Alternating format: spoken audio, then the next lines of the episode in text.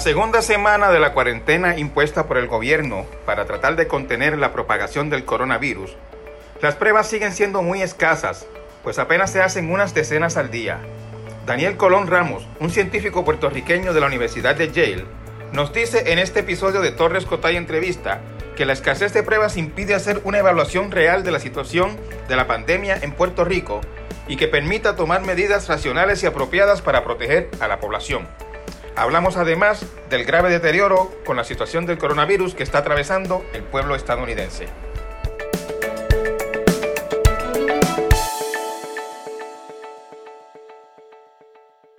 Saludos a la audiencia. Eh, como pueden notar, eh, el podcast de hoy es especial, eh, vía telefónica. Esto se debe pues a la situación que estamos viviendo en Puerto Rico y en el mundo, que todos ustedes conocen, la pandemia de coronavirus, que en el caso nuestro y casi todos los países del mundo que han emprendido la batalla contra esto, pues lo han hecho eh, a través del distanciamiento social, eh, reduciendo las interacciones humanas al mínimo, eh, por lo menos personal, las interacciones humanas personales cara a cara al mínimo. Y en el podcast de hoy, pues eh, lo estoy haciendo vía telefónica. Me acompaña Daniel Colón Ramos, que es un científico puertorriqueño, profesor en la Escuela de Medicina de la Universidad de Yale eh, neurocientífico. ¿Es tu especialidad, Daniel? Sí, sí, Benjamín, gracias por tenerme en el show, neurocientífico. Neurocientífico. Daniel ha estado muy, muy presente en el debate público sobre la respuesta eh, que ha dado Puerto Rico a la, a la pandemia. Eh, la respuesta o la falta de esta, eso lo vamos a, a conversar en el transcurso de, de este diálogo. Eh, Daniel, eh, quería para empezar eh, preguntarte, eh, tú estás en New Haven, Connecticut, eh, ¿cómo, ¿cómo está la situación en, en Connecticut? A, a, te lo pregunto porque Connecticut es vecino de Nueva York y, y recién hoy salió la noticia de que Nueva York alcanzaron los 25 mil casos positivos. Realmente se está saliendo de control la epidemia en esta zona. ¿Cómo está Connecticut? Mal. Está, Mal. No está bien, no. Eh, la manera de conceptualizarlo es que realmente desde Boston hasta DC es una sola zona metropolitana, con Nueva York hay más o menos entre medio, pero es una sola zona metropolitana bien conectada. Entre ellas está la ciudad de la que estoy, que se llama New Haven. Pero si te vas al norte de Massachusetts, hoy también anunciaron que el presidente de la Universidad de Harvard y a su esposa lo, lo diagnosticaron a ambos con coronavirus. Entonces, pues imagínate, ellos lo tienen que por las interacciones sociales que tuvieron antes de que surgiera la epidemia y tienen, ellos tienen que haberse lo regalado un montón de gente también dentro de la misma institución y, y en la ciudad porque son por figuras públicas. Eh, y el, la situación en Nueva York, Nueva York aquí, nosotros estamos de Nueva York como decir, pues más o menos Ponce de San Juan, como a, como a una hora, hora y media. Y y eh, la zona metropolitana de Nueva York se extiende hasta acá. Y entonces nosotros nos llegan muchos pacientes de Nueva York, mucha gente que, que vive y, y trabaja entre medio. Y la situación es bien complicada. Daniel, eh, me, me pregunto, eh, nosotros, por lo menos yo escuché al gobernador de Nueva York, eh, Andrew Cuomo, eh, bien activo en los medios, este, haciendo muchas advertencias y como que bien presente en este debate. Y, y un poco me, me, pregunto qué fue lo que pasó, que esto se le de control. ¿Qué, qué tú crees que, que falló allá en Nueva York? Pues mira, eh, realmente la, la respuesta, Nueva York es como decir, la, para todo el sector práctico, la capital de, de comercial, no, no, no política, porque Washington DC, pero la capital comercial de Estados Unidos. En un momento fue una capital política también en la historia de Estados Unidos, un centro, un centro comercial de Estados Unidos y la crisis de Nueva York es la crisis de Estados Unidos. La crisis de Estados Unidos es debido a la, a la falta de respuesta federal. El gobierno ah. federal, y hay documentación de esto, pues no, no se lo tomó lo suficientemente en serio. Eh, los anuncios de Donald Trump hasta hace poco eran sobre el hecho de que esto no, no, no había llegado a Estados Unidos, no iba a llegar quizás nos traiga recordatorio de nuestros propios funcionarios públicos en Puerto Rico. Pues la respuesta fue muy muy similar acá, quizás lo que había ya era un lo que estaba pasando acá también, pero no estaba basado ni en evidencia científica ni en lo que estaba pasando a nivel global. Y, pues Nueva York es un epicentro de eso, o sea, no cómo controlará algo, pero Nueva York es parte Estados Unidos, y la respuesta federal es a nivel de Estados Unidos se va a afectar a Nueva York de una manera desproporcional porque es donde más, una ciudad donde más gente hay y más tráfico. Sí, y en Estados Unidos lo que ha ocurrido, este, me corrige si, si, si tengo la, la mirada mal enfocada con esto, es básicamente un poco lo que ocurrió en Puerto Rico, lo que había ocurrido en Puerto Rico, y es que no hay suficientes pruebas disponibles y eh, fue muy tarde la reacción en, en cuanto a, control en los aeropuertos y puertos, etcétera. ¿Eso es correcto? Sí, yo pienso que van a haber libros escritos sobre lo que pasó y lo que no pasó en Estados Unidos, porque ha sido un desastre. Tú tienes en el 2020, yo me acuerdo, estaba contando a alguien que me acuerdo cuando yo vi las películas de los 80, de cómo iba a ser el 2020, que si iban a haber carros voladores, inclusive las películas de distopia, como Blade Runner, cuando la hicieron los 80, en carros voladores y robots que parecían gente. No tenemos nada de eso, pero sí lo que tenemos una escasez de guantes y mascarillas para proteger a los médicos.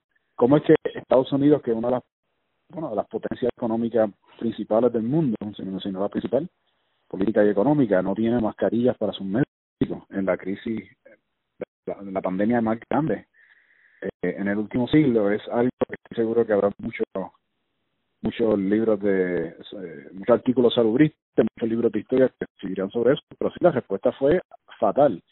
Eh, eh, hay una escasez de equipos eh, médicos, desde ventiladores hasta eh, lo que te conté, la, equipo básico, lo que ellos llaman de protección de, personal de emergencia, que, son cosas básicas, sencillas.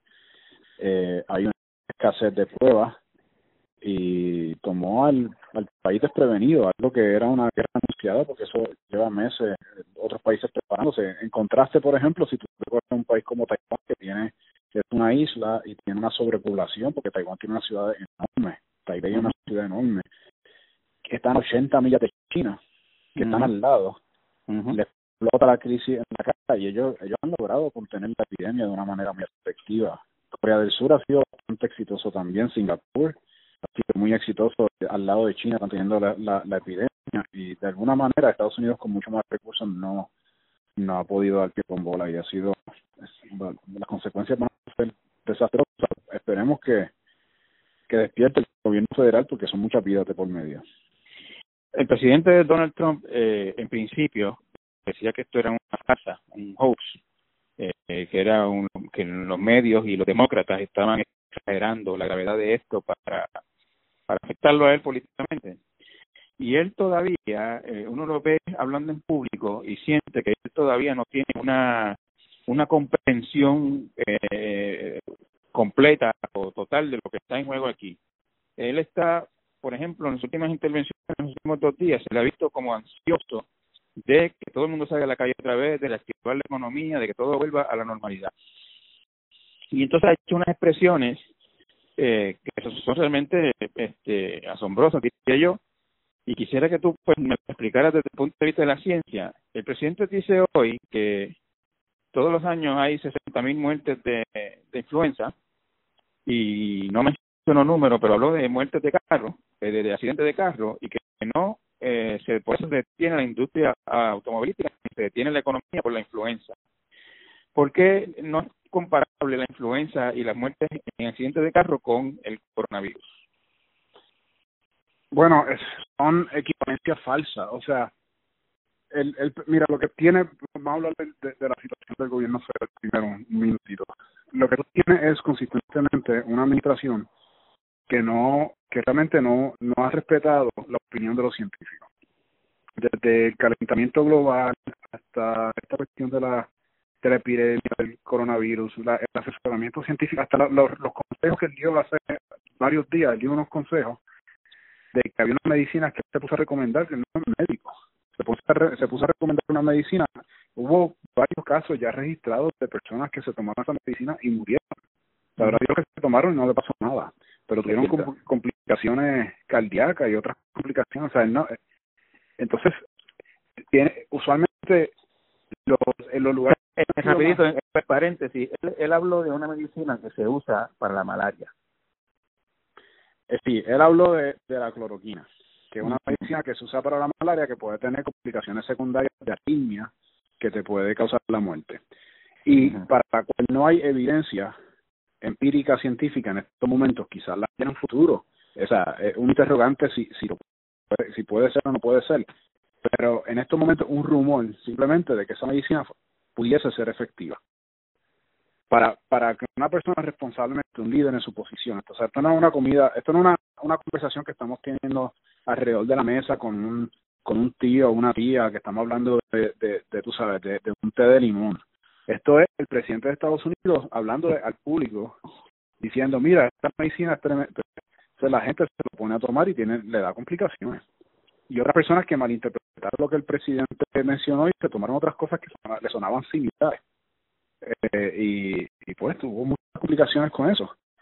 Eh, para tú poder hacer esa recomendación, tú necesitas tener un, un panel científico que mire realmente la medicina y le haga una recomendación que tenga validez. Eh, una buena recomendación es distanciamiento social, por ejemplo. Es una buena recomendación, que una recomendación que no está haciendo porque le preocupa mucho la cuestión de la economía. Eso es una cuestión ya de, más de, o sea, la economía es preocupante, claro, ¿quién no se va a preocupar por la economía?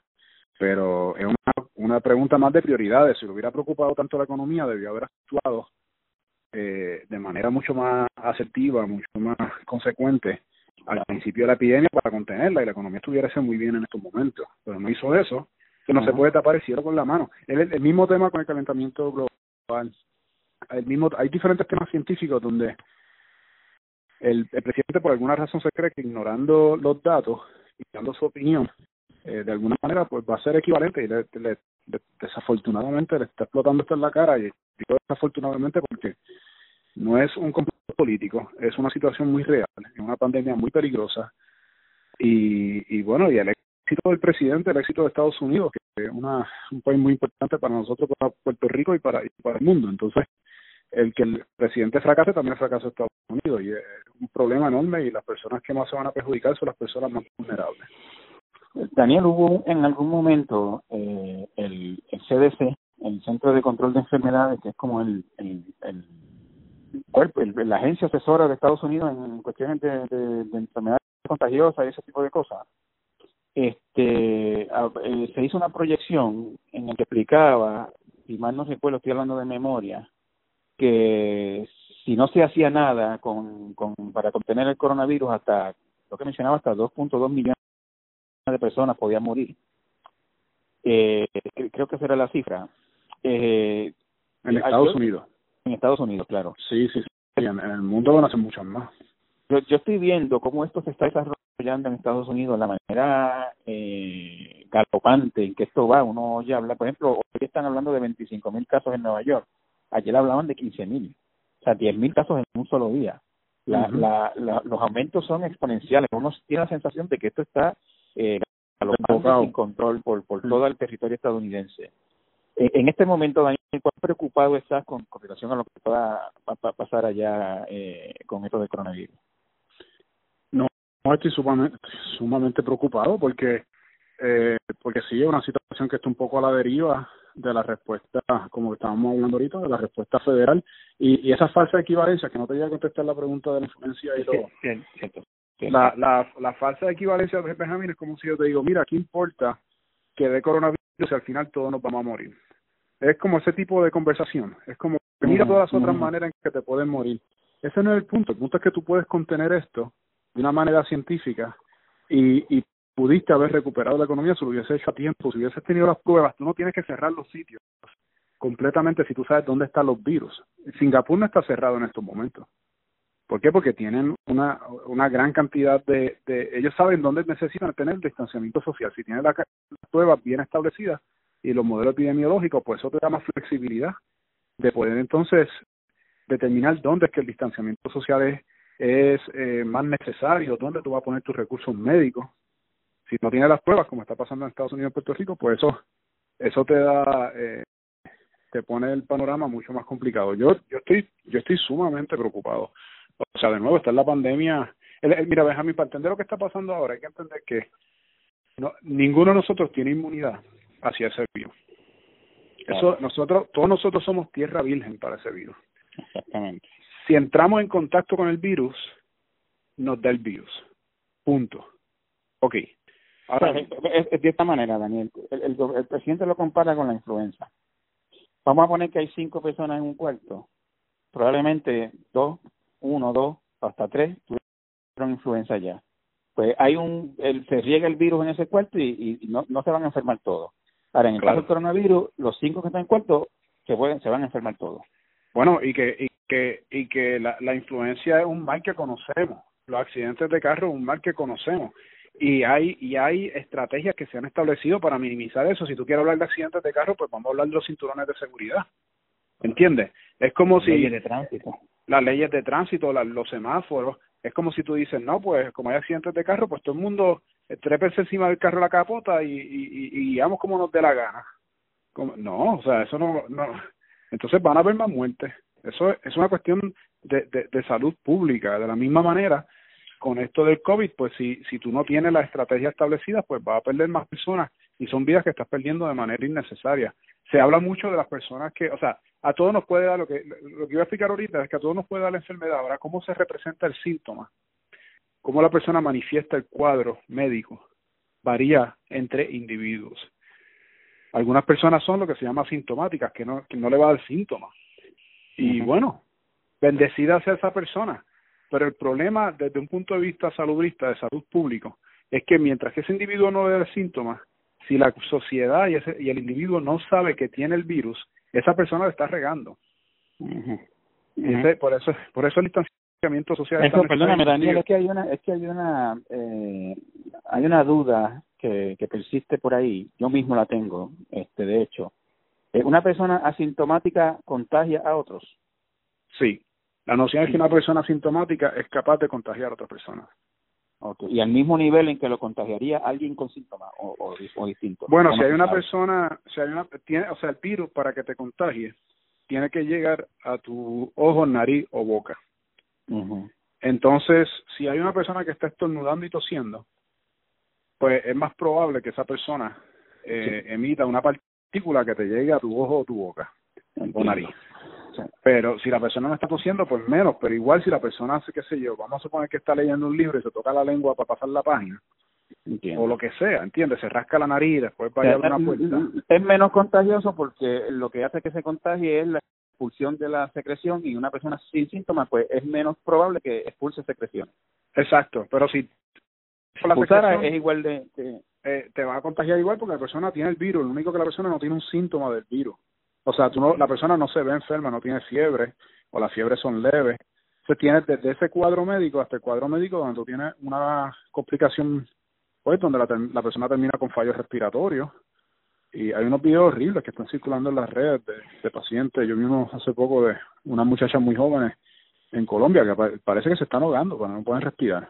Y es muy serio, esto es bien serio y, y, y triste. Entonces, por eso es que necesitan ventiladores y ahí viene el detalle de que si todo el mundo se enferma a la vez, pues se llenan la, los, la, la, las capacidades médicas, se llenan demasiado, entonces colapsa el sistema porque no tiene lo que está pasando en Italia, que no tiene suficientes recursos para atender a todo el mundo a la misma vez.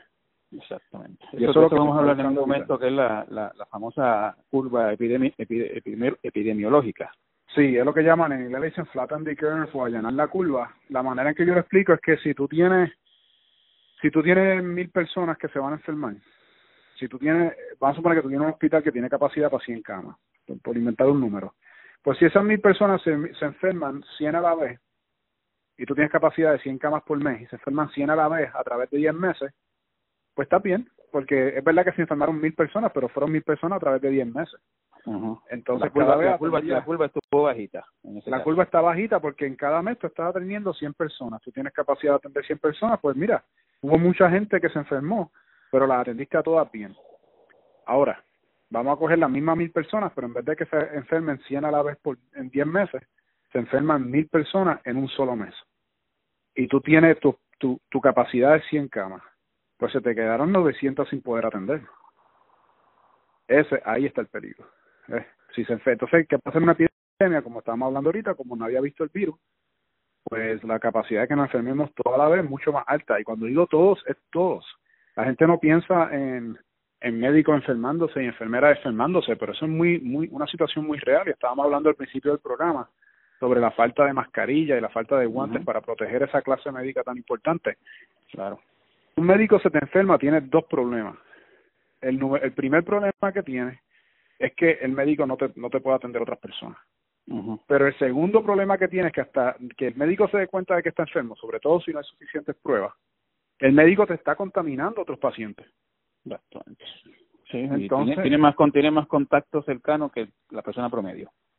Claro, pues está, está atendiendo, y si no tiene guante y mascarilla, porque hay una, una escasez de guante y mascarilla, que es el caso de Estados Unidos, pues tienes como que una, una tormenta perfecta. Yo no lo vi, o sea, yo no soy una persona alarmista, pero sí soy una persona realista. Y lo digo por, por, para, el, punto de énfasis de que cuando yo le digo a las personas que se, que se, pues, que se quejan, justamente se quejan del gran sacrificio que es el distanciamiento social, yo le digo, mira, un deber patriótico y social que tenemos, porque estás protegiéndote no solamente a tú, a ti, sino a tus seres queridos y también responsablemente a toda la clase médica que va a estar atendiendo a la gente que se que no se presente en, en sala de emergencia con con síntomas leves, a menos que realmente es una emergencia, porque si se presentan con síntomas leves, lo que están poniendo, haciendo es poniendo a todas esas personas que trabajan ahí a los posibles pacientes. Y, esa, y ahí entra la importancia también, Benjamín, de lo de la telemedicina. Porque sí, deberían haber una serie de estrategias donde las personas tienen acceso al, al médico sin tener que, que exponer al médico o al personal médico. En otros países lo que tienen es la combinación de telemedicina, otras cosas que tienen que, que yo he estado conversando con varios doctores eh, es el, aquí en Yale, por ejemplo, cogieron las canchas de baloncesto y establecieron camillas, las canchas de baloncesto para poder atender a la gente que está en cuarentena y, eh, y atenderlas, las ponen en cierta distancia, seis pies de distancia, y así las personas que están en cuarentena enfermas no enferman la gente en su casa. Están en esos lugares tranquilos, pero tampoco están en el hospital eh, contaminando a los otros médicos y enfermeras y, en el hospital las personas que estén graves pero las personas que están recuperándose bien, pues las sacas del medio, del sistema médico. Todo eso hace falta implementarlo en Puerto Rico lo antes posible. Daniel, eh, con la, cuando se informó hoy de 25 mil casos en Nueva York, este, alguien en quien yo confío hizo un cálculo de cuánto era eso por millón de personas. Y, y ese mismo cálculo aplicado a Puerto Rico, si Puerto Rico tuviese el mismo nivel de contagio de Nueva York, pues tendríamos cerca de 8.700 personas positivas hoy. Eh, tenemos 39 hasta ahora en que estamos hablando. Eh, tenemos tenemos 39 personas confirmadas que se le hayan hecho un examen no, y hayan dado positivo. A eso, a eso iba, Daniel. A eso iba. Lo primero, bueno, tú me, casi me contestaste la primera pregunta que tenía. ¿Te parece creíble que en Puerto Rico haya hoy solamente 39 personas contagiadas de coronavirus? Me parece imposible en Puerto Rico haya hoy 39 personas solamente enfermadas de coronavirus. ¿Por qué me parece imposible? Porque eso es como si tú vas a un restaurante y tú pides una ensalada y te traen una ensalada y una cucaracha. Y, te y yo te pregunto, Benjamín, ¿esa es la única cucaracha que había en este restaurante? ¿Cuál, cuál sería tu hipótesis? Muy probable que esa no era la única cucaracha que había en el restaurante la que terminó en la ensalada. Cuando tú tienes, o sea, la, para la cantidad de exámenes que se han hecho en Puerto Rico, que son muy pocos, para lo tal de que... Son 200, son, ayer eran 240 y pico, no, sé el número. Bueno, para una población de 3 millones y medio. eh, para las restricciones que se pusieron al principio, sobre todo, para uno poderse hacer el examen, o sea, cuando uno mira la historia de cómo estos exámenes están surgiendo, realmente eh, estamos viendo un aumento de casos, no porque los casos estén aumentando, no sabemos si los casos están aumentando, lo que estamos viendo es un aumento de la cantidad de pruebas. Exacto. Entonces, es imposible ahora mismo. O sea, hace eh, nadie era positivo porque no se ha hecho ninguna prueba. Exacto, exacto. Ahora se han hecho doscientas y pico y hay treinta y pico de, Y la semana y la semana que tú enviaste, que, que, el Departamento de Salud envió el primer caso, el primer el caso de la señorita Diana, al CDC esa semana que no el CDC no quiso hacer las pruebas, no las hizo. No había ningún caso positivo en Puerto Rico, pero eso no es verdad. Claro que lo había. Sabemos que la señora estaba infectada ya. Es que no había no había llegado la confirmación de que ella era positiva. Son dos temas muy diferentes. Hay eh, cincuenta y pico de casos. ¿Cuántos? Cincuenta y nueve dijiste. No, ahora mismo hoy son treinta y nueve. Treinta y nueve. Bueno, hay treinta y nueve casos que de los cuales de los cuales de los cuales tengo entendido que dieciséis son en el hospital de veteranos. Eso es un tema que vamos a, a, tocar un poquito, un poquito más adelante. Que me parece increíble que casi la mitad sea en un solo hospital que atiende a un segmento diminuto de la población, pero eso bueno, vamos a cuando, mismo. Cuando tú estás haciendo un muestreo en la ciencia, cuando tú haces un muestreo sobre todo en, en estos temas de salud pública o en temas donde tú estás, tú estás como que tomando tomando ciertas muestras, pero no son no, no estás mirando todas las muestras que, que son posibles. Cuando tú tienes cierta frecuencia de que te están dando positivos, tú puedes empezar a extrapolar, hacer eso lo hacen los epidemiólogos y, la, y las personas que trabajan en salud pública, extrapolar y empezar a hacer proyecciones. A medida que vaya llegando esta data, mientras menos data tenga, peores tus proyecciones y extrapolaciones van a ser. Pero a medida que llegue esta data, pues vamos a poder contestar la pregunta de si vamos en aumento o no vamos en aumento. Pero ahora mismo lo que estamos viendo es una relación directa entre la cantidad de pruebas que se están haciendo, el aumento de la cantidad de pruebas que se están haciendo y el aumento no tengo, no tengo el dato no tengo no tengo el dato a la mano pero lo, lo saqué ayer en una historia que hice. Y entiendo que cerca del veintitanto por ciento de casos está positivo de, los, de las pruebas que han hecho. 16 y mal no entre 16 y 20 por ciento por ahí. Pues ya. O sea la pregunta es qué pruebas no se están haciendo porque si tiene, y, y, cuáles son los criterios para hacer las pruebas dentro dentro de la escasez de pruebas que hay bueno en este momento el criterio viene, todavía sigue siendo el viaje y síntomas que los médicos entiendan que, que, que tienen los síntomas y que ya dieron negativo a las otras dos condiciones que tienen eh, síntomas similares, que son la influenza y el lo llaman el micoplasma. Este, si da negativo esas dos, entonces lo ponen ahí en una fila para hacerle la prueba de coronavirus. Pues tú tienes que ver cuán larga es esa fila en estos momentos y lo, el otro, la otra variable que yo añadiría ahí es que eh, sabemos que entre la mitad al 90% de los casos eh, de coronavirus, y eh, esos números son bien amplios, pero entre la mitad y el 90%, dependiendo del estudio que tú mires, son asintomáticos. Y uno puede decir, ya, pero qué diferencia grande entre la mitad y el 90%. No, no importa si es la mitad o el 90%. El punto es que mate la mitad de la gente que da coronavirus no tiene síntomas. Y, y si más como, hablamos, gente, como hablamos hace un, hace un momento, están contagi pueden estar contagiando gente. Exacto. Entonces, los lugares que tienen estrategias bien eficaces, pues saben quiénes son esas personas. ¿Por qué? Porque entonces, si tú sabes quiénes son esas personas, ¿qué importa si tiene una fiebre o no? Sea, si tú tienes una persona que tiene un síntoma leve, pero tú sabes que tiene coronavirus, tú la quieres aislar a esa persona, pues harías lo mismo con una persona que está asintomática. Ahora, a falta de pan galleta. Yo entiendo la, la, la, la, técnica de distanciamiento social. Esto no es, estas pruebas no son sustituto para el distanciamiento social. Hace falta el distanciamiento social, sobre todo si hay pocas pruebas. Pero eventualmente en Puerto Rico vamos a tener que tener pruebas por un tubo y siete llaves para poder saber qué es lo que está pasando. Daniel, pero ¿cómo, cómo, cómo, cómo, sería, ¿cómo sería esto? ¿Cómo, ¿Cómo sería esto? Yo sé que no sé si una respuesta que tú tienes porque tú no eres, eh, tú eres eh, digo, científico, no clínico, y, y, y pero, o sea, ¿qué, ¿qué, tú recomendarías? ¿Prueba, qué sé yo, que se paren en X sitio a todo el que pasen lo prueben o algo por el estilo? Bueno, tú me estás hablando de la aspiración o cómo lo hacemos por parte. ¿Cómo, la, cómo, ¿Cómo se debería hacer esto? ¿Cómo se debería estar haciendo esto hoy en Puerto Rico? Mira, yo, yo desde el chikungunya hubiera, o desde antes, desde el dengue, hubiera, ten, hubiera establecido en Puerto Rico. Yo como científico, esto es un tema que me interesa mucho porque he estado envuelto en promoviendo el desarrollo de la ciencia en Puerto Rico mucho tiempo y estoy consciente. Yo personalmente me envolví desde el chikungunya, pero estoy consciente de otros científicos que están envueltos desde antes.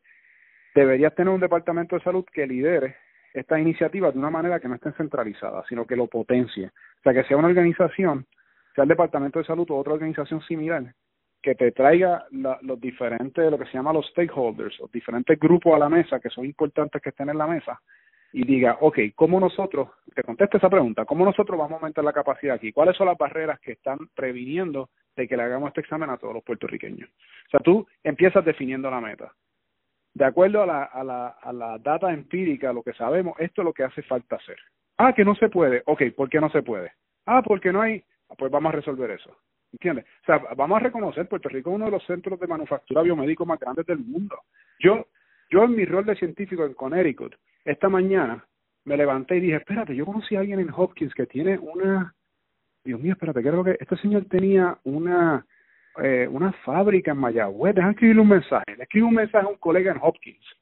Y el tipo me contesta y me dice, efectivamente, estamos haciendo, estamos desarrollando una prueba en Puerto Rico empírica Yo no he escuchado que alguien ha ido a Mayagüez a preguntarle a esa gente si se puede usar esa prueba empírica en Puerto Rico. ¿Cómo es que yo genérico? Perdona, Daniel, tú estás hablando de un caso real, no es un... No, esto, yo no me estoy inventando, esto es algo que pasó literalmente esta mañana. O sea, no es una alegoría ni una metáfora. no, yo no estoy haciendo analogía ni metáfora. Yo esta mañana me levanté, me acordé de un colega que se llama eh, Seth Blackshaw, un profesor de la Universidad de Johns Hopkins, que tiene una compañía de anticuerpos en Mayagüez. Y pienso, ven acá, estas pruebas yo conozco, es verdad que tú me estás, diciendo que tú eres neurocientífico, no eres biólogo epidemiólogo, es verdad, pero estas pruebas yo las uso todo el tiempo en mi investigación. Yo, las, yo conozco la técnica perfectamente, así es que me envuelvo en este debate que está pasando en Puerto Rico, porque cuando el secretario de salud empieza a decir que estas pruebas van a tomar cuatro o cinco días, tres días, dos días, yo digo, ¿pero qué es eso? Estas pruebas yo las hago en el laboratorio en tres horas.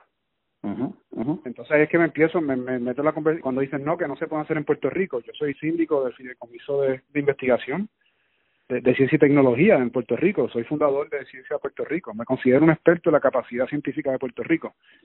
Y, y yo y yo sé categóricamente que eso se puede hacer en Puerto Rico.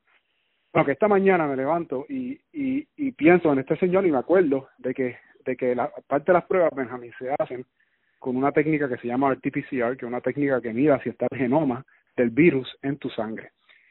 Pero, o en, o en, la, más bien la muestra, en la, en la parte nasal y de la boca. Ellos toman células y ven si está el virus ahí. Pero hay otra prueba que se hace que se llama una prueba seretológica, que es que cuando tu cuerpo es infectado con un virus, eh, tu virus produce anticuerpos. Y esos anticuerpos eh, reaccionan al virus y tú puedes hacer pruebas, esas son las famosas pruebas rápidas, donde tú ves si hay si esa persona tiene anticuerpos hacia ese virus. Yo me levanto esta mañana y me pongo a pensar, pero ven acá, si en Puerto Rico yo conozco gente que están haciendo, que tienen, ellos tienen compañías de hacer anticuerpos. Esa gente no está, tiene que estar pensando en, coronavirus. Y me levanto y mando un email a este, a este colega que tengo en Hopkins y me dice, sí, nosotros estamos desarrollando ya este test kits. ¿Y entonces desarrollando para quién, Daniel? Bueno, para el mundo. Es una compañía. quiero decir, no es que alguien se lo pidió, sencillamente no No, no, es un científico que tiene una compañía que la fundó en Mayagüez que que nada, hay puertorriqueños trabajando, que ellos están, este, está en la parte de, de desarrollo de, de esto. a, lo, a, lo, que tú vas es a que esa eh, eh, justificación que se ha dado en Puerto Rico y que se sigue dando hasta hoy de que no hay suficientes pruebas, no no no, no, existe. Habrían suficientes pruebas si, hubiese la voluntad de... A, a, lo, a lo que voy es que cuando en la ciencia y en la medicina también, cuando tú tienes un problema, tú le buscas una solución. Y en Puerto Rico el, cuando se identifica este problema de que no hay suficientes pruebas, la solución es desarrollar nuevas pruebas, no sentarse en las manos a ver de dónde aparecen. A esperar por el CDC, como se dice aquí. Eh, a esperar por quien se le dé la gana de aparecerse cuando le dé la gana, en, en, sobre todo en este contexto ahora mismo, donde Estados Unidos está en, en aguas tan o más profundas que lo que está Puerto Rico. Y que em, y el otro punto mío es que Puerto Rico es un centro de manufactura biomédico. Y el tercer punto es que dónde están las organizaciones que se supone que estén eh, identificando y liderando la, la, la identificación de esos recursos que tenemos ya en Puerto Rico para poder sacarnos de este hoyo. Y, a todo eso yo lo, yo, yo lo pondría en la, como que en, en el marco de que si bien es cierto que el COVID es nuevo, este tema no es nuevo. Pasó con el chikungunya, pasó con el Zika, pasa con el dengue todo el tiempo. Entonces, ¿dónde, ¿por qué Puerto Rico no puede desarrollar sus propias capacidades científicas y salubristas para poder responder a estas crisis, no solamente responder a estas crisis, sino contribuir. Tú tienes personas que ya lo están haciendo, como este laboratorio que te estaba contando. Tiene la, la, la, nosotros tenemos mano y mente. O sea, no tenemos que estar sentando, sentando a ver qué va a hacer Estados Unidos. O sea, Estados Unidos, que, que, que se colabore con Estados Unidos, que podamos contribuir a Estados Unidos. Empezamos esta conversación planteándonos eh, cuán grave está la situación en Estados Unidos ahora mismo. O sea que no, no, para allá no, no podemos mirar. Ahora mismo no podemos mirar para allá y yo argumentaría que es nuestro deber moral como ciudadanos, primero, bueno, ciudadanos del mundo, como puertorriqueños y también como, como parte ciudadanos americanos, es nuestro deber moral mirando las manos y decir, Cota, ¿qué podemos hacer nosotros? ¿No? Y, y, y si, y si y, esta, esta, esta visión incompleta que tenemos nosotros los puertorriqueños de nuestras propias capacidades, yo, yo las reto, yo las reto porque nosotros tenemos la capacidad no solamente de, de generar, de establecer las pruebas, sino de generar las pruebas, inclusive de generar nuevas pruebas que van a necesitar otros países. ¿Y por qué no? O sea, ¿cómo es que otros países lo pueden hacer y nosotros no? ¿Por qué? Sí, tú, tú, tú, me has hablado varias veces con, con en conversaciones que hemos tenido y, y sería bueno compartirlo aquí con, con la audiencia. Tú me has hablado del caso del panameño. Eh, que supimos del panameño no no y de y de, y de la italiana no por lo que la, no no por esfuerzo que se hubieran que se hubieran hecho aquí. Sí, o sea, el, el, para mí al principio la narrativa, y todavía ha, ido cambiando, gracias a Dios, pero la narrativa que llevó inclusive a la epidemióloga del Estado a decir que no habían casos autóctonos en Puerto Rico, era una visión de, de un marco de referencia donde esencialmente esto era un virus donde que venía de afuera siempre. Y, y, si bien es verdad que el virus de algún momento vino de afuera, eso es como pero eso es como decir que el primer ser humano de Puerto Rico que habita en Puerto Rico también tiene que haber venido afuera en algún momento, ¿tú me entiendes? Pero después esa persona se reprodujo en Puerto Rico. De la misma manera el virus habrá llegado en algún momento afuera, pero no. A mí me extrañaría mucho que, que haya sido la turista italiana el primer caso. ¿Por qué me extraña? Porque en paralelo tenía otros casos como el caso de, de del doctor Cabanilla por ejemplo, eso estaba pasando en paralelo. Y si, y si el doctor Cabanillas... Que de, hecho, de, hecho, el, de hecho, el timeline del caso del doctor Panadilla, eh, del doctor eh, Cabanilla, es de un poquito antes. Pues. De hecho, él venía luchando con el tema de las pruebas desde antes de que se supiera de la italiana. Pues, entonces, tú, si tú ves el caso, esos, esos casos, y tú dices, bueno, déjame, déjame ver si yo entiendo aquí la ecuación. Era un momento en donde no se estaba tomando muy en serio la, la epidemia. O sea, se creía que iba a que solamente llegaba si había vuelos directos de China, que el único sitio donde podía venir era de China o de Italia. Una pandemia, ¿ok? Una pandemia que está regada alrededor del mundo, que solamente puede venir de Italia y de China. Entonces, este caso de la turista italiana casi está entregado en bandeja de plata para diagnóstico, en el sentido de que esta señora llega en un crucero con un pasaporte italiano. O sea, lo que le faltaba era que tuviera, lo, lo poncharan el pasaporte con un sticker que dijera coronavirus. Porque, con, la, señal esta de, la cuarentena. Exacto, con, una, con, exacto, con una flecha de esas como los muñequitos bien grande encima de ella. Eso es lo que faltaba. Y con todo y eso tomó una, una semana para conseguir el diagnóstico. Y con todo y eso llegó, llegó, la bajaron del barco y, y, mil y pico más de personas de ese barco se bajaron y estuvieron por el río San Juan. E, exacto. Entonces tiene esa situación. Después tiene la situación de, del doctor panameño que vino para el Festival de la Salsa. ¿Cómo nosotros nos enteramos de ese caso? Pues por carambolas también. Porque este señor resulta que nosotros, alguna gente dirá que, que fue mala suerte que hubiese venido, que, que es responsabilidad. Bueno, está bien, pero como él pudo haber venido, si hubiera sido jamaiquino, no nos enteramos. O sea, nos enteramos porque este señor llega, le da fiebre en Puerto Rico, regresa a Panamá, coincide la fiebre a lo que voy, regresa a Panamá y por suerte para nosotros, los panameños tienen un examen que le hacen allá. Porque si no, si no le hacen el examen o si el señor por alguna razón la fiebre no coincide a lo que iba con la analogía del, del jamaiquino, es que imagínate, imagínate un caso diferente, una persona de Jamaica que viene a Puerto Rico y le da la fiebre cuatro días después de regresar de Puerto Rico. Pues igual estaba enfermo en Puerto Rico. Y quizás llega a Jamaica y no se reporta para que le haga los exámenes. Pues no nos enteramos. ¿Entiendes? Entonces, nosotros esos casos nos enteramos por carambola. Entonces, la gente se enfoca en esos casos y dice, ah, mira, que esto y lo este caso, este señor que quiere responsable. Pues está bien. Pero eso es lo que nosotros sabemos. Y de todo y, no teníamos los exámenes de, y los casos que no sabemos. Esa, esa es la, la, la, la gran duda hoy, Daniel, que la que estamos este, batallando en Puerto Rico es esta siguen habiendo muy pocas pruebas. Están haciendo, parece que como 30, 40 pruebas al día en este momento, algo así. Eh, seguimos estancados en 39 casos positivos. Eh, estamos en cuarentena hace ya más de una semana. La cuarentena, entre comillas, concluye el próximo 30, que yo eh, no tengo clarísimo ahora, pero me parece que es lunes o domingo próximo, algo así. Este, vamos a suponer que durante los próximos días sigue habiendo así como cinco casos más cada día, qué sé yo, se van dando de alta uno, como fue el caso hoy, que se dio de alta el, veterano que, que, estaba en Mayagüez, en buena salud. Eh, están dando de alta hoy, me parece, también al esposo de la italiana. Este, y pues vamos ahí como nos mantenemos más o menos en ese range. eh, y alguien en el gobierno dice, pues como ya lo hemos controlado, tenemos una, solamente unas decenas de casos, qué sé yo, pues vamos todo el mundo para la calle. Este, ¿qué, qué, qué, qué pasaría?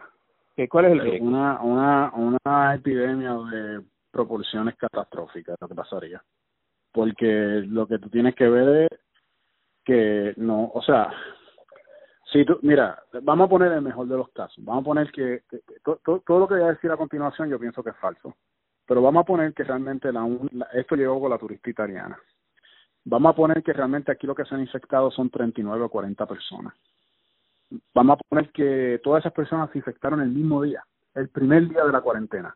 La gobernadora dando el anuncio y la última persona se infectó. O sea que para que para ponerlo perfecto, vamos a poner toda la situación perfecta. Esa persona, se, la última que se infectó, se infectó ese día. Cosa de que el, el, último día de la cuarentena, esa persona va a estar, pero como coco, o sea, no va a tener ningún problema con el virus. Si tuvieses todas esas situaciones, hipotéticamente Puerto Rico después de 14 días estuviera pues limpio. Yo pienso que eso es imposible. Todo lo que acabo de decir pienso que es imposible, pero vamos a poner que ese fuese el caso. Entonces, ¿qué va a hacer? Le va a poner una turbina a Puerto Rico por debajo y lo va a, lo va a tirar al espacio. Es una pandemia. ¿Va a prohibir que los puertorriqueños salgan de Puerto Rico? ¿Qué, ¿Qué, viene próximo? No va a permitir que entre nadie que la gente, que cuando vengan los cargamentos de las navieras que nos traen, que dónde los dejan, eh, los dejan por allá por el morro y nos tenemos que tirar a nadar a buscarlos. Bueno, lo que están haciendo, lo que están haciendo en este momento es que los tripulantes no se están bajando. ¿Que los qué? Los tripulantes de esos barcos no se están bajando según la Bueno, pero no hay ninguna interacción, no están tocando las cosas tampoco. Eh, bueno, sí, supongo yo que sí. Bueno, o sea, que la están tocando con guantes. O sea, el, el, mi punto mi punto es que para tú poder controlar la pandemia, tú tienes que saber dónde está el virus en todo momento. Ese, ese es mi punto. Tú puedes, el aislamiento social o el distanciamiento social es una, un componente importante, pero no es suficiente porque es una pandemia. O sea, después de 14 días la gente se recupera, gracias a Dios, mucha, la mayoría de la gente se va a recuperar. Y si no logra regarlo, pues se van a recuperar y van a tener anticuerpos contra ese virus. Y se cree, en este momento se cree, yo, yo, yo le pido a Dios que sea cierto, se cree que una vez eso pase, pues ya tú vas a tener este eh, eh, protección no inmunológica hacia el virus, o sea que no te va a volver a dar. Pero la, la gente que no la ha dado, que, que, que, ha estado eh, en aislamiento social, si, si esas personas, tú no sabes dónde está el virus, no estás controlando eh, dónde, cómo se está regando el virus o cómo está entrando saliendo porque no tiene las pruebas, pues esas personas salen igual les va a dar. Eso fue, o sea, eso más o menos fue lo que pasó en Hong Kong hace poco, con todo el control que ellos tienen.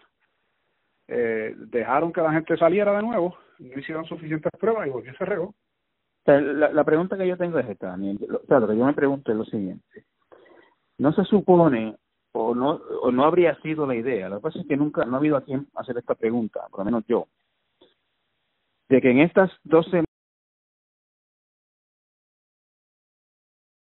semanas de aislamiento, pues eh, proveyeran el tiempo para que eh, los que estábamos, los que estuviesen enfermos sin síntomas, estuviesen aislados en su casa sin contacto eh, con el exterior y por lo tanto se muriera el virus en ellos y ese virus nunca se lo hubieran transmitido a nadie.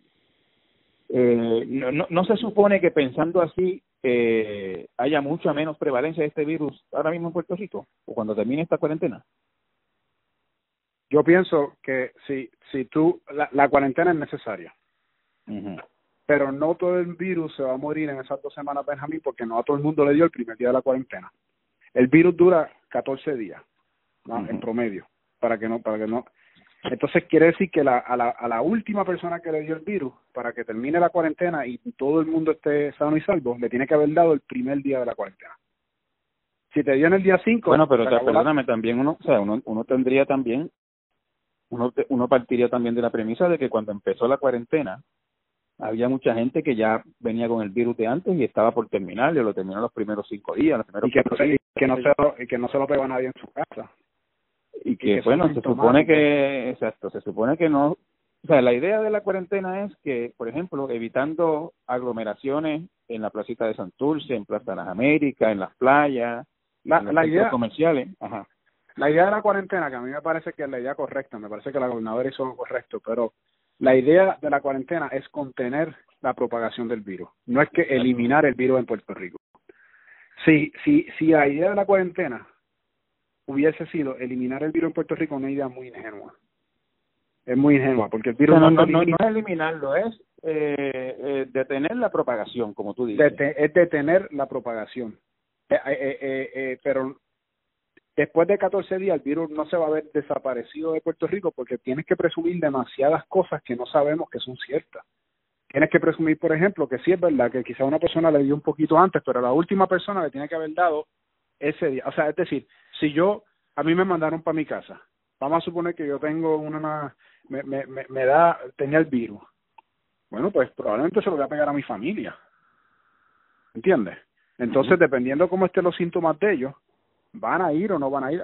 Ahí tiene la importancia de la prueba de nuevo. O sea, la, el aislamiento social y la prueba, el distanciamiento social y la prueba van mano a mano, porque así es que tú sabes dónde está. Inclusive, si en el caso ideal que te di, donde vamos a suponer que todo el mundo, pues ya, después de 14 días se limpió Puerto Rico, que me parece improbable, pero vamos a darle, ojalá, ojalá fuese así.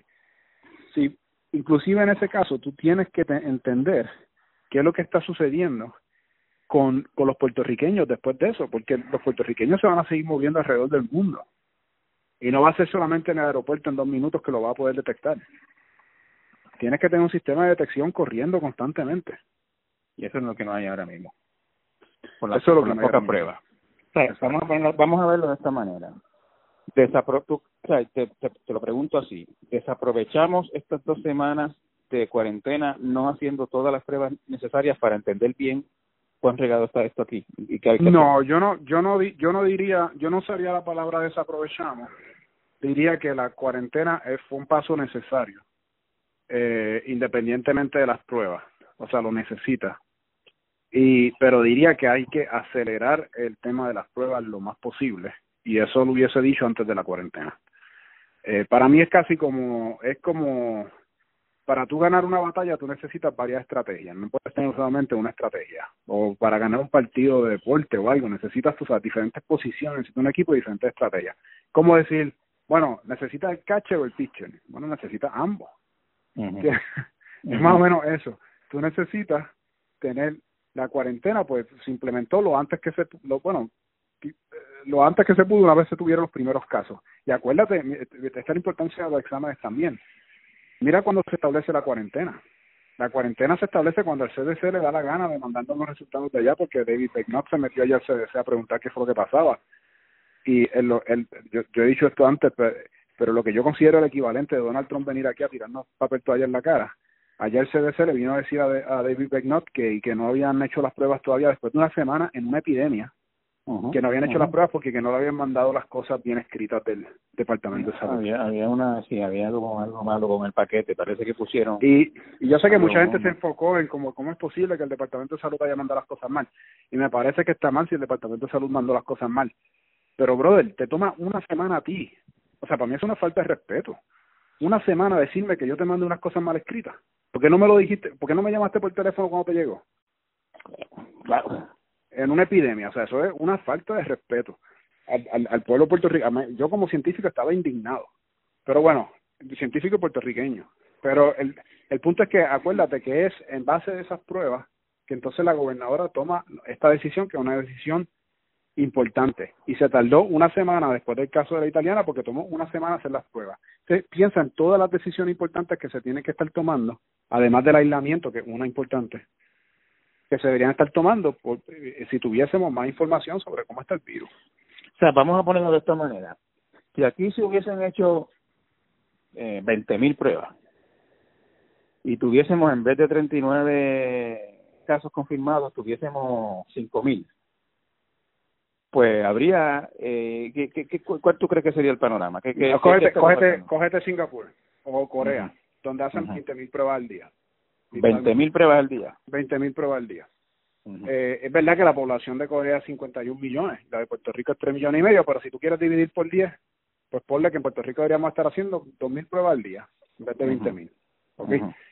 eh, bueno, pues cógete un caso así. Y estamos haciendo estamos haciendo como 20 o 30 al día, más o menos. No, estamos haciendo muchísimo, muchísimo, un por, un por ciento de eso. de la cantidad que se supone. Bueno, eh, si tuviese esa cantidad de información en un hipotético, en una situación hipotética que tiene eso, tú puedes decir, mira, tenemos un brote en la región de Cagua. Así que vamos a mandar todo, eh, la, el personal médico que necesitamos, necesitamos coger las canchas de Cagua, abrirlas, vamos a aislar, nadie venga para acá. Entonces tú haces eh, aislamiento social en esa área. ¿Quién estuvo en contacto con la gente de Cagua durante la semana pasada? Tal y tal y tal. Ok, fulano, sutano y vengano a sus casas. Ustedes no salen. Y puedes tener entonces un país que está operando. Porque tiene, e, eso es lo que pasa en Singapur. En Singapur tienen, y yo hablo con la gente y me dice, no, pero Singapur es muy difícil, muy diferente a Puerto Rico. Porque en Singapur es un gobierno totalitario. Bueno, chicos, mira por la ventana donde tú estás ahora mismo. Estás encerrado en tu casa. O sea, no, no me vengas con ese cuento en estos momentos si me lo quieres venir con ese cuento en otro momento está bien, pero mira por la ventana y mira la Guardia Nacional afuera, ¿entiendes? O sea, en, en, resumen, eh, eh, una mayor cantidad de pruebas eh, habría arrojado más información para atender este asunto de manera más inteligente, estratégica. Claro, porque eso te permite entonces tú decir, bueno, vamos a necesitar, tú puedes proyectar. Yo la, la analogía que yo hago, Benjamín, es como si cuando cuando viene el huracán, tú te sientas en, en la terraza de tu casa eh, cuatro días antes de que venga el huracán a mirar el horizonte para ver por dónde viene. No, tú tienes un radar, hay un radar, un Doppler, que le dice a un científico por dónde viene el huracán, cuántos son los vientos, cuál es la trayectoria. Eso te le permite a un meteorólogo tirar unas trayectorias, pues, mira, quizás venga por aquí, quizás se desvíe por acá, y eso le permite entonces a los gobiernos prepararse. De manera similar, las pruebas son el Doppler.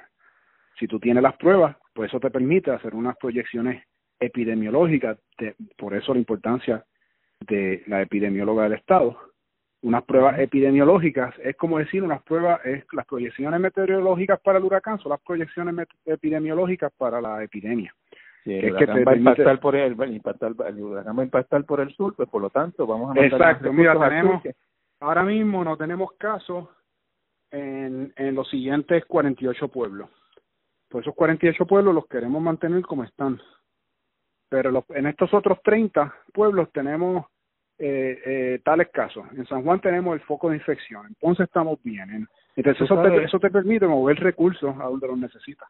Tú sabes, Daniel, que en este momento y, eh, el gobierno está mandando un comunicado por la mañana diciendo hay cuatro nuevos casos, cinco nuevos casos, dos nuevos casos, región aquí, región allá, y no está dando absolutamente ninguna otra información no sabemos dónde vive la gente específicamente, no sabemos la forma en que se contagió, no sabemos el historial, no sabemos nada, no sabemos sobre todo si se han rastreado los contactos de esas personas para aislarlos también o tomar algunas medidas especiales.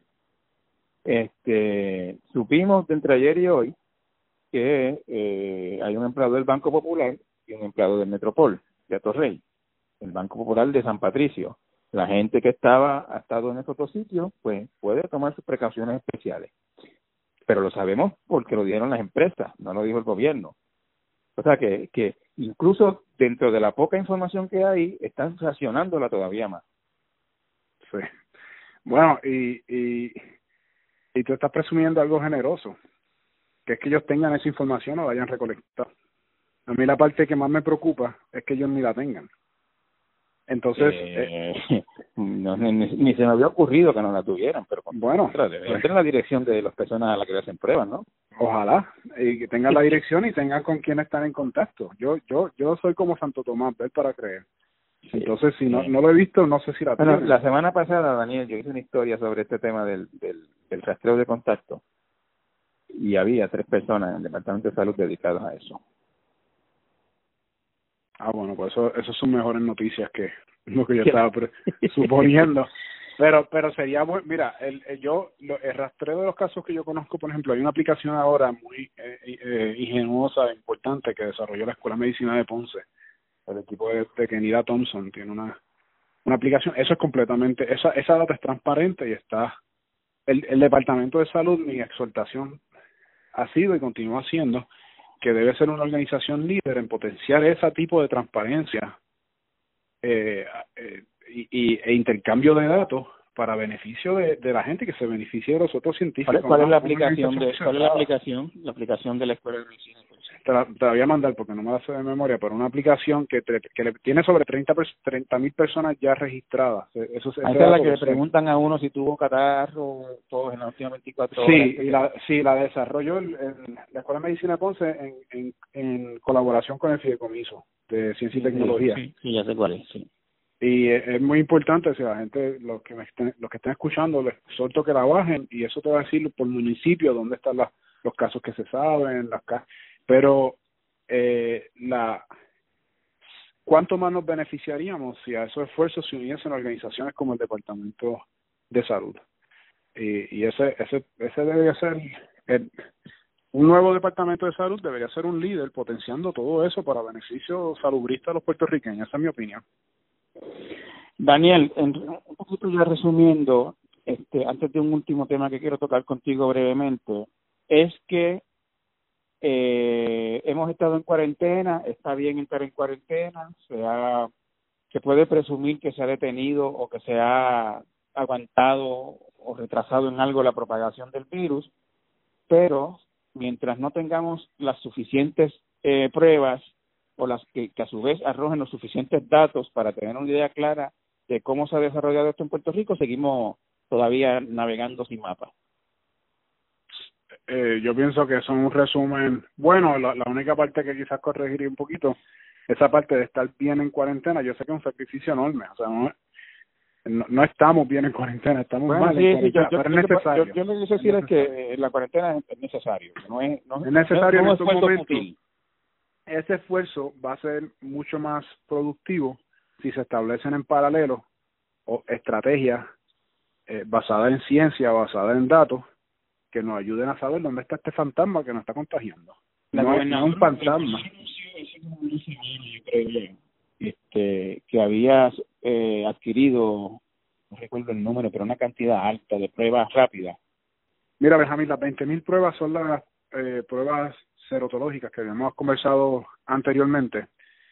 Y mi, el argumento que yo haría sería que, de nuevo, que hace falta establecer diferentes estrategias de prueba. Yo tengo una columna, de hecho, que estaba escribiendo con un eh, colega médico, donde estábamos argumentando que estas pruebas, pues tienen, todas las pruebas tienen sus fortalezas y sus debilidades.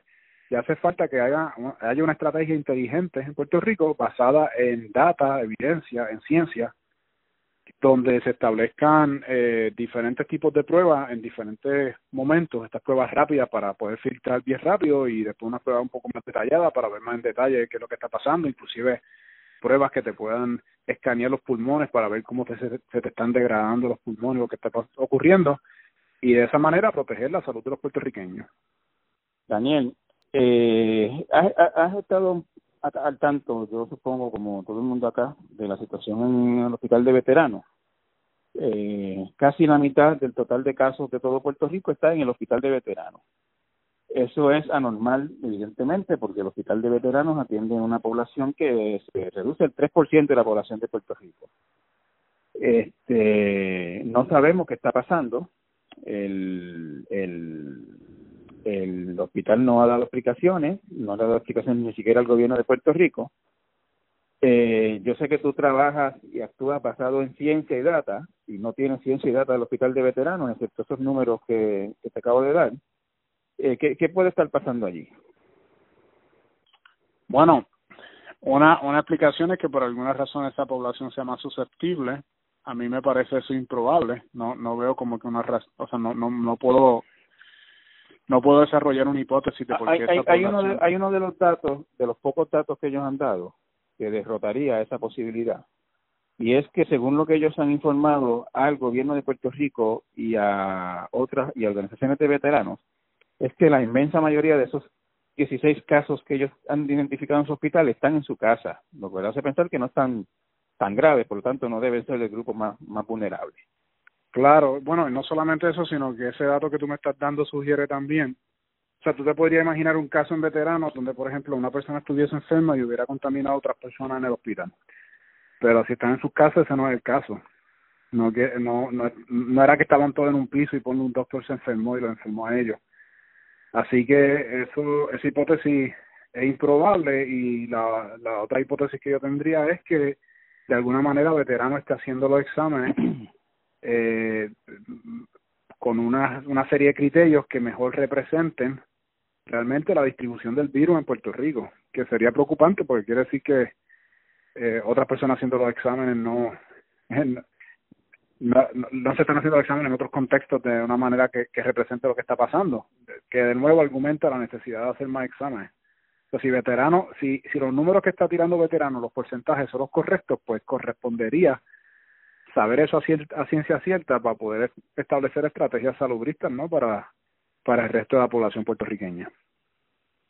Daniel, para, para ya ir concluyendo, en una conversación anterior tú me hiciste una analogía que yo encontré maravillosa dentro de esta circunstancia tan difícil que vivimos, para explicar eh, la falla de las autoridades de Puerto Rico con este proceso de las pruebas de coronavirus. Y fue, tú me lo ilustraste con, con un chiste de un borracho. Y quisiera pues que la, que la compartieras aquí con una audiencia para, pues para tratar de entender esto desde un punto de vista posiblemente un poquito más liviano, ya que hemos estado tratando el tema de, de manera tan tan fuerte, porque no, pues lo merece, realmente estamos ante una situación este bien bien difícil no y, trágica y, y, y, así que se tiene que tratar este tema. Pero nada eh, vamos a hablar del tema de las pruebas con la analogía del, del borracho. Sí yo yo pienso que en aquella conversación Benjamín estábamos hablando de los primeros casos que encontró el gobierno que era el caso de la de la señora italiana que en paz descanse y el el bailarín este panameño. Y el salsero el salsero panameño. Exacto exacto.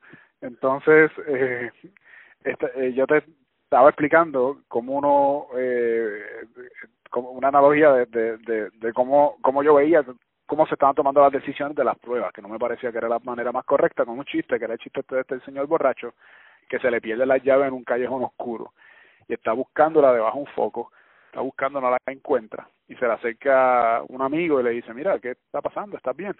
Y el señor le dice, chicos, se me perdieron las llaves, no puedo entrar a mi casa si no las encuentro. Se pone a buscarlas juntos y siguen buscándolas, no las encuentran. Y el amigo, después de un rato, le dice, pero ven acá, ¿cuándo fue la última vez que tuviste estas llaves? ¿Cómo es que no las encontramos? No, no aparece en ningún lado. Y él le dice, pues yo la escuché, la última vez la escuché cuando se me cayeron del bolsillo allá abajo y apunta a un rincón oscuro más abajo en el callejón. Y el amigo le dice, pero ven acá, ¿y por qué la estamos buscando aquí entonces? Y el borracho le dice, bueno, porque es que aquí es que está el foco. Entonces, yo, yo uso eso como una analogía de que de, tienes que buscar dónde están las cosas. Entonces, si solamente buscas en un sitio, por ejemplo, si tus criterios eran que la gente viniera de afuera, que eh, pues solamente va a encontrar, como pasó con Puerto Rico, los primeros casos era gente que venía de afuera, porque esa era la gente que te examinaba. Si tú quieres realmente encontrar lo que hay, pues tienes que hacer las pruebas ampliamente y eso eso es lo que se merece Puerto Rico, que se hagan esas pruebas eh, lo antes posible ampliamente para poder proteger la población y establecer estrategias salubristas que nos protejan a todos. Pues Daniel, eh, muchas gracias como siempre por tu tiempo. Eh, tu aportación en esta discusión ha sido valiosísima y, y, yo sé que vamos a seguir contando con, con ella. Gracias, Benjamín.